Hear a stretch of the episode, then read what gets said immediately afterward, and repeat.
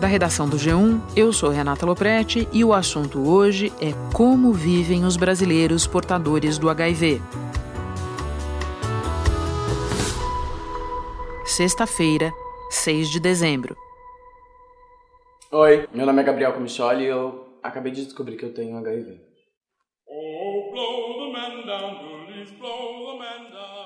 Aí fui fazer exame, fui na médica, pedi, ela me pediu uma bateria de exames, daí como eu nunca tinha feito, eu falei, ah, então me manda de HIV, vamos ver o que, que vai dar, não sei o que, não sei o que. O Gabriel é de Curitiba e descobriu aos 21 anos ser portador do vírus HIV. A primeira sensação é isso, parece um pá!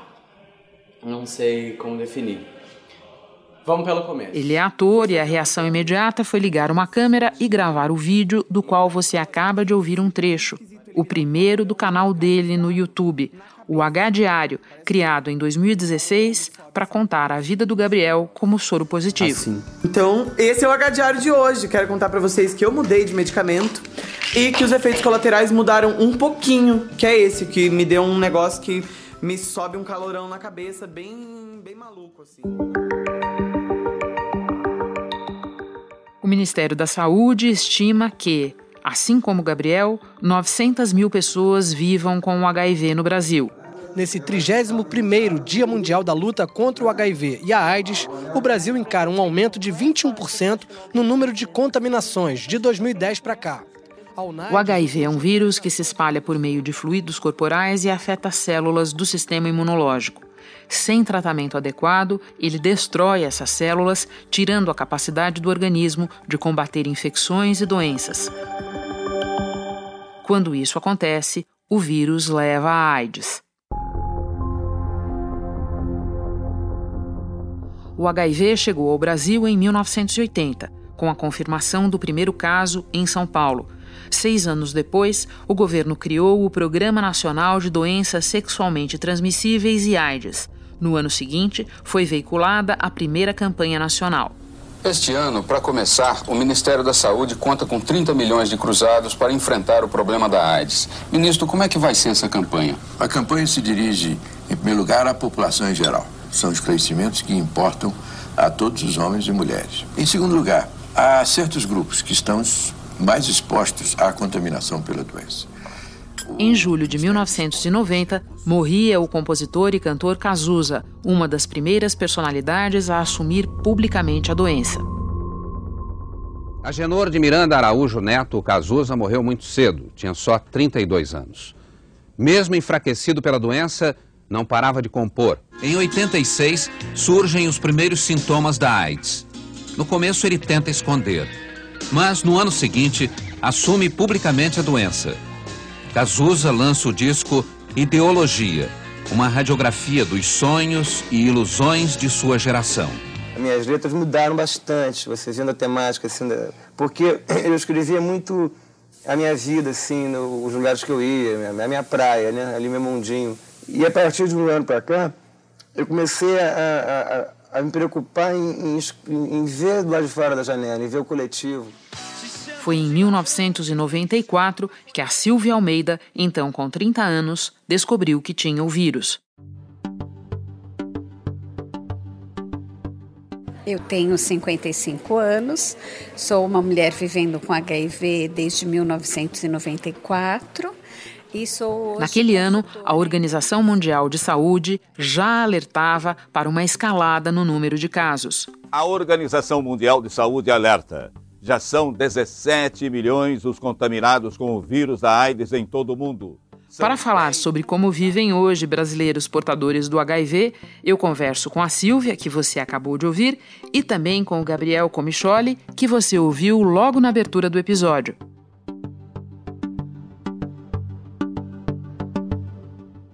Então vamos voltar no tempo, Silvia. Como era a sua vida quando você descobriu ser portadora do vírus? Eu me casei muito jovem, me casei com 18 anos, tive uma filha, tive uma relação estável com esse marido durante 12 anos, e quando eu tive o meu segundo bebê, em 91, é, meu marido começou a ficar doente. E aí, entre vários exames, em 94, ele pegou o resultado de, de HIV E na verdade ele só não tinha apenas o HIV, mas ele estava também doente de AIDS. Em seguida, eu fiz o meu teste com o meu bebê de um ano e dois meses e o meu teste deu positivo e o do meu filho deu negativo. Então, essa foi a minha primeira grande vitória contra o HIV.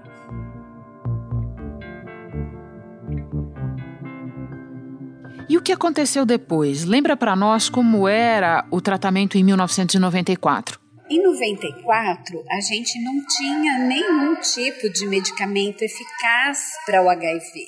Embora você tomasse AZT e, DDI, eram remédios muito fortes que te causavam efeitos colaterais graves e então não tinha muita expectativa. Naquela época, as pessoas com um pouco mais ou um pouco menos de tempo acabavam falecendo, né? Ele faleceu em dois anos e eu consegui começar a tomar esse tratamento e ficar bem e não adoecer. Deixa eu recuar só um pouquinho no tempo, Silvia, para a gente lembrar que, embora, como você relatou, muito do que se tem à disposição hoje não existisse na época, o que já existia, se não me engano, desde 91, era a distribuição gratuita pela rede pública de medicamentos antirretrovirais. Confere? É, a gente teve um início de distribuição de medicamento muito rápido no país é, embora fossem medicamentos que não fossem tão eficazes, né? Mas o Brasil rapidamente instituiu e, e aderiu à distribuição universal de medicamentos, né? Então, quando a pessoa tinha o HIV e, e, residência, e tinha residência no Brasil, ela começava a receber a medicação com a gratuidade. E como é que é o tratamento à disposição do portador do vírus disponível na rede pública hoje? É, é, hoje é, o tratamento é muito eficaz. Tratar o HIV hoje, se você descobre o HIV hoje, é um ou dois comprimidos por dia. É, você mantém a qualidade de vida, você não adoece, é, você acaba tendo a sua carga viral indetectável e com essa carga viral indetectável, você nem transmite mais o HIV, mesmo se relacionando sem camisinha. Então, hoje, é, a tecnologia, a medicação avançou muito. É muito tranquilo hoje você descobrir a sorologia nesta visão científica, né, de testar e tratar. Medicamenta, é, medicamentalmente falando, acho que nem existe essa palavra, mas. Inventamos aqui, não tem problema. Falando pela visão científica, testou, tratou, você vai viver bem. Vamos falar um pouco da questão do paciente. Como era conviver com HIV há 25 anos e como é hoje? Bom, viver com HIV há 25 anos era como se você tivesse um pré-testado de óbito, né? Como não havia medicação e as pessoas geralmente descobriam já doentes de AIDS, tinha diagnóstico tardio, as pessoas acabavam morrendo é, muito mais do que hoje. Hoje o Brasil tem o que se chama é, a campanha do Fique Sabendo, é o testar e tratar. Então hoje você consegue testar antecipadamente, descobrir o vírus antes dele se transformar em AIDS e você consegue iniciar um tratamento e ter qualidade de vida a partir desse tratamento. Um alerta: o Brasil teve um aumento de 21% no número de infecções pelo vírus HIV desde 2010. Esse crescimento vai na contramão de uma tendência mundial que é de queda. A prevenção e o fim do preconceito são os maiores desafios. Você está mencionando como são as campanhas hoje. Pode comparar, fazer uma outra comparação para a gente ainda? A comparação com as campanhas que existiam na época é muito diferente? Então, no início, eu acho que a gente tinha uma campanha de medo, né, de terror, de pegou AIDS, mata, só transe com camisinha, ou não transe, não tenha vários parceiros. Então eram campanhas de impacto assim bem dramáticos, né? Durante um tempo, a gente teve campanhas menos agressivas, já com mais informação, sabendo que quem trata não desenvolve o HIV. É muito limitado, fica muito limitada essa campanha para um universo tão grande que é o HIV e AIDS. O que você está defendendo é que as campanhas fossem mais abrangentes, até para atingir é, públicos mais amplos, é como a história revelou que são o, o, o perfil dos portadores do vírus, é isso? Exato. A nossa, a nossa população é uma população diversa, né? Então, há pessoas que vão conseguir lidar, tra, é, transar com, com preservativo tranquilamente, existem pessoas que não vão conseguir usar o preservativo. Então, ela precisa conhecer o, o, tratamento como prevenção, ela precisa saber que existe tratamento para prevenir o HIV. O Ministério da Saúde diz que 43 mil novos casos foram registrados no último ano. Das 900 mil pessoas que vivem com HIV no Brasil, 135 mil não sabem que tem o vírus, segundo a estimativa do Ministério da Saúde, que lançou uma campanha de conscientização e principalmente com foco para os jovens, já que aqueles entre 20 e 34 anos representam mais da metade dos diagnosticados. Ela precisa conhecer outro tipo de medicamento, outras formas de se prevenir, que seja também fazer o teste do HIV regularmente, cuidar da sua saúde sexual, para além do HIV, de outras infecções sexualmente transmissíveis. Então, existe uma série de coisas que precisam ser olhadas dentro da saúde sexual dessa pessoa e que precisam ser trazidas para essa campanha, para que as pessoas possam saber que isso tudo existe. Eu estou entendendo que na sua descrição você está de alguma maneira se referindo ao PrEP. Pode explicar um pouco como isso funciona? Também me refiro à PrEP que é um tratamento como prevenção para as pessoas que estão em maior grau de vulnerabilidade para o HIV.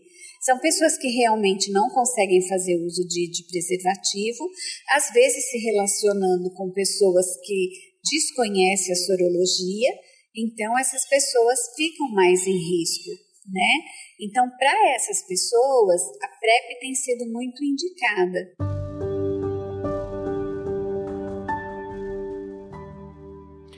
Silvia, algumas pessoas costumam ponderar que o próprio avanço é, do tratamento, a mudança do caráter é, do, é, do que significa o contato com o vírus e mesmo de ter a doença, acabou gerando em parte da população um descuido é, que não se viu nos primeiros anos de em que a, o, se tomou conhecimento da doença. Você considera que é assim?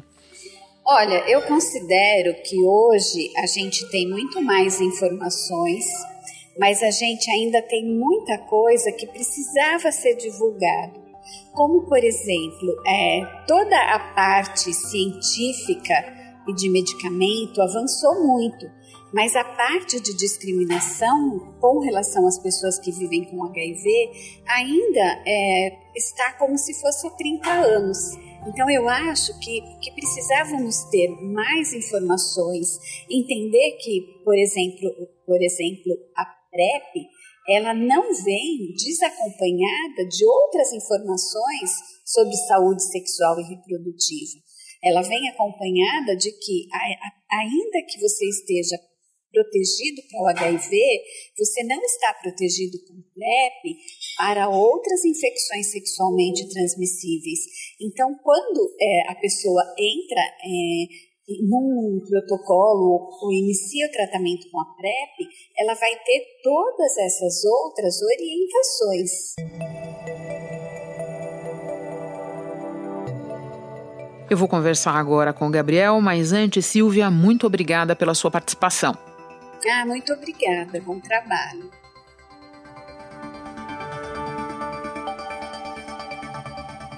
Gabriel, como você descobriu que tinha o vírus?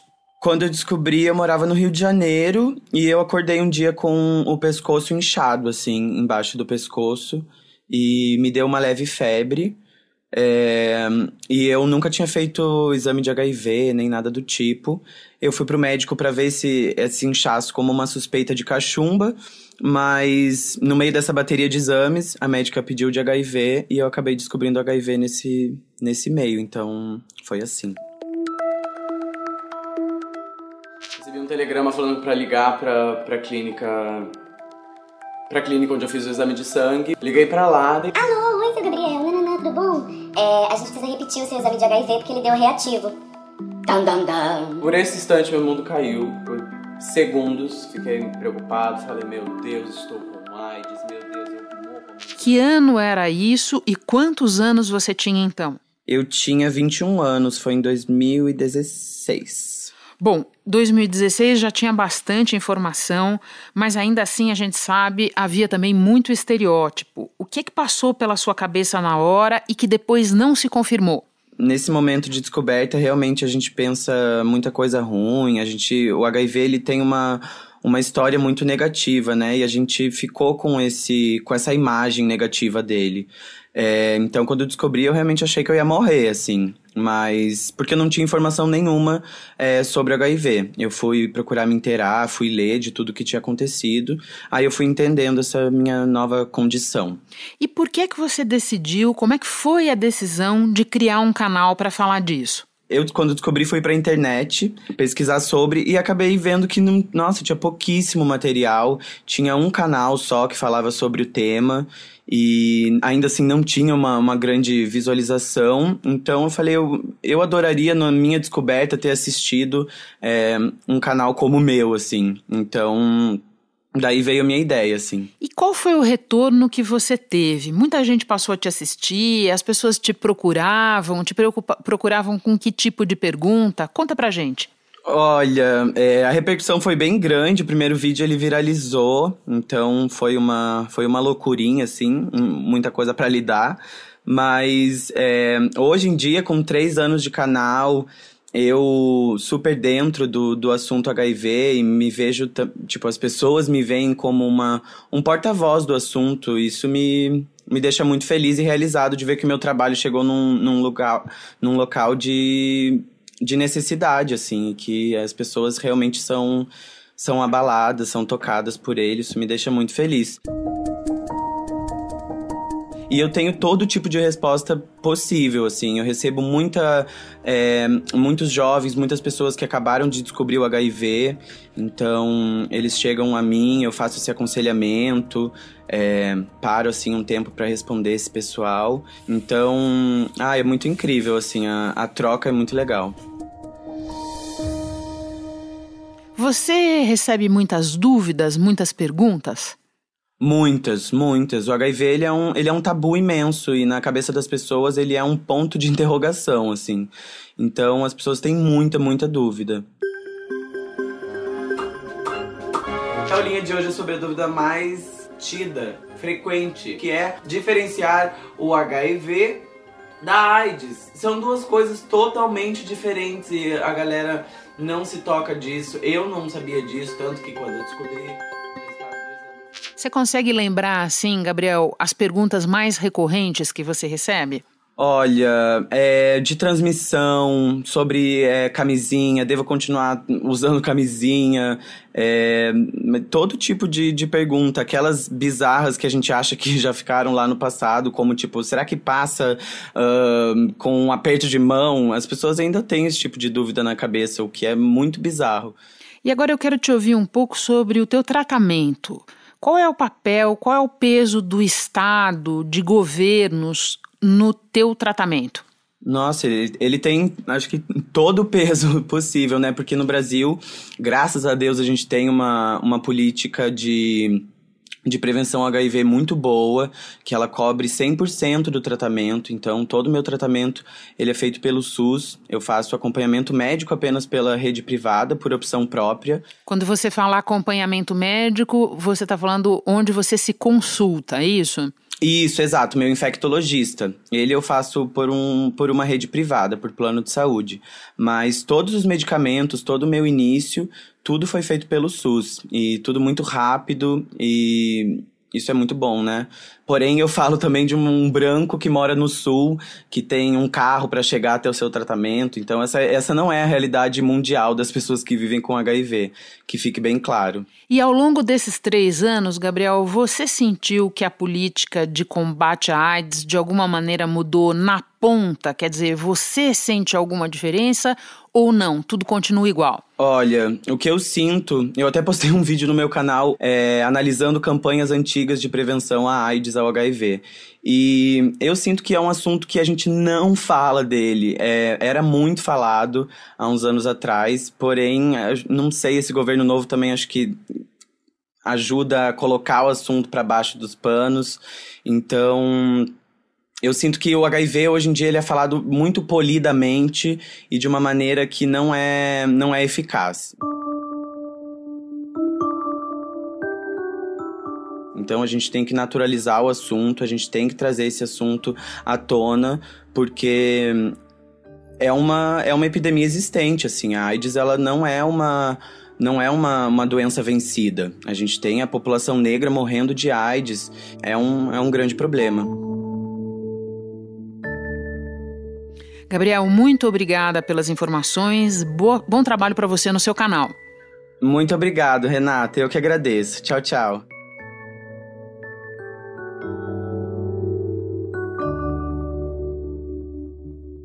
Este foi o assunto, podcast diário do G1. De segunda a sexta, nós aprofundamos um tema relevante do noticiário em conversas com repórteres, especialistas e personagens da notícia. O assunto está disponível no G1, no Apple Podcasts, no Google Podcasts, no Castbox, no Spotify, na sua plataforma preferida. Assina aí e segue a gente, porque assim você não perde nenhum novo episódio. Comigo na equipe do assunto estão Mônica Mariotti, Isabel Seta, Luiz Felipe Silva, Jéssica Rocha, Vitor Muniz, Sérgio Fernandes e Giovanni Reginato. Eu sou Renata Loprete e vou ficando por aqui. Até o próximo assunto.